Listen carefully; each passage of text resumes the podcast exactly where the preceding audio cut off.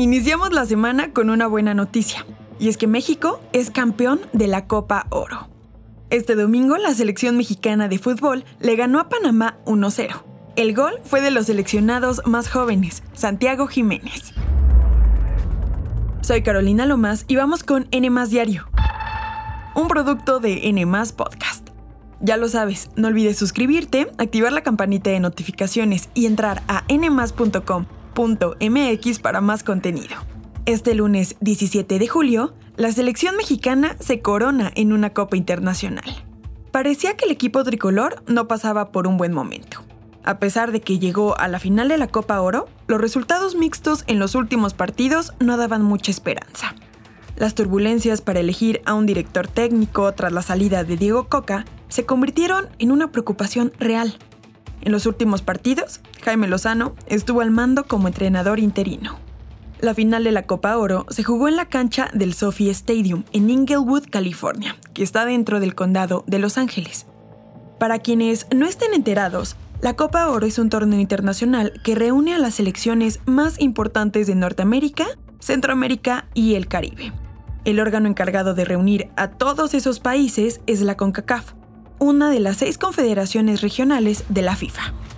Esta vez el rival de México en el último partido fue Panamá.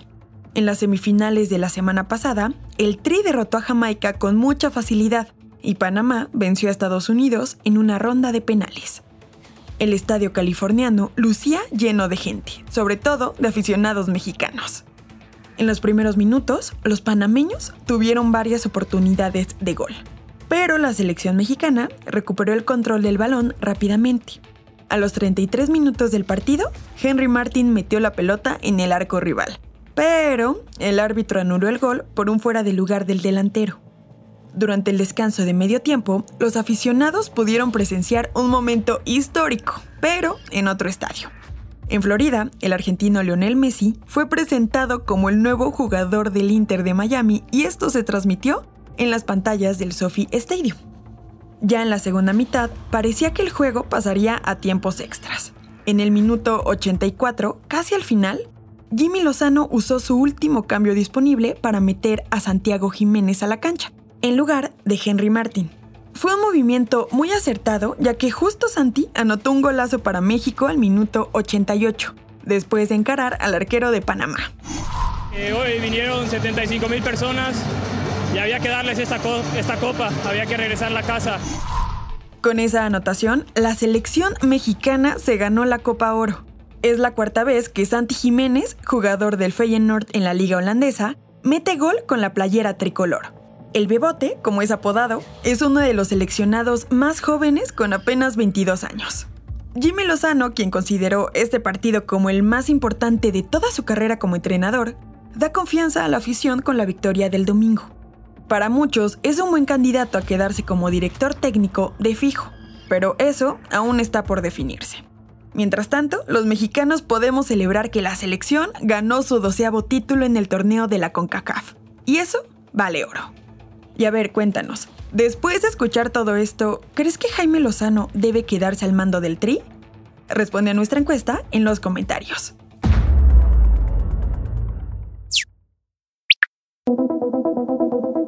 Mientras tanto, en México, 26 colectivos de familiares de personas desaparecidas salieron este domingo a las calles de Jalisco. ¿Cuál fue la razón? Bueno, el gobierno de Enrique Alfaro suspendió las búsquedas que provengan de una denuncia anónima. Pero pausa, volvamos atrás para entender esta decisión. El pasado martes 11 de julio, personal de la Fiscalía de Jalisco y elementos de la policía de Tlajomulco de Zúñiga acudieron a un terreno en la colonia Larios. Esto tras recibir una llamada de una presunta madre buscadora que recibió una pista anónima sobre la localización de una posible fosa clandestina. Las autoridades acudieron a este lugar, pero al llegar sufrieron un ataque detonaron siete explosivos caseros contra los agentes. El saldo fue la muerte de seis personas, tres trabajadores de la Fiscalía, un policía municipal y dos civiles, además de 12 heridos. Horas después, el gobernador Enrique Alfaro emitió un mensaje. Es eh, un acto de terror eh, brutal y es eh, un momento en el que en esta mesa estamos cerrando filas, se ha definido los pasos a seguir, vamos a estar realizando un operativo para dar con los responsables, para garantizar la seguridad de los ciudadanos. También responsabilizó a la delincuencia organizada por el atentado, además de hacer público que a raíz de este incidente quedarían suspendidos los procesos de búsqueda en los que se vieran involucradas denuncias anónimas, con el fin de cuidar a las personas que de manera auténtica están tratando de localizar a sus seres queridos.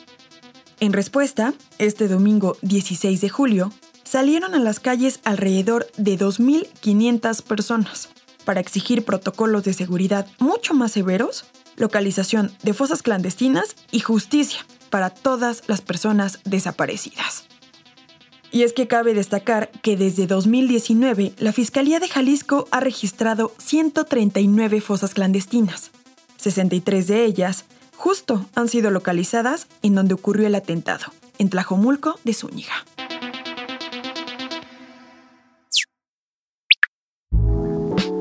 Y para finalizar, todo indica que tenemos a un nuevo rey del tenis. Carlos Alcaraz, originario de Murcia, España, ganó el título de Wimbledon masculino por primera vez y con solo, escuchen esto, 20 años de edad.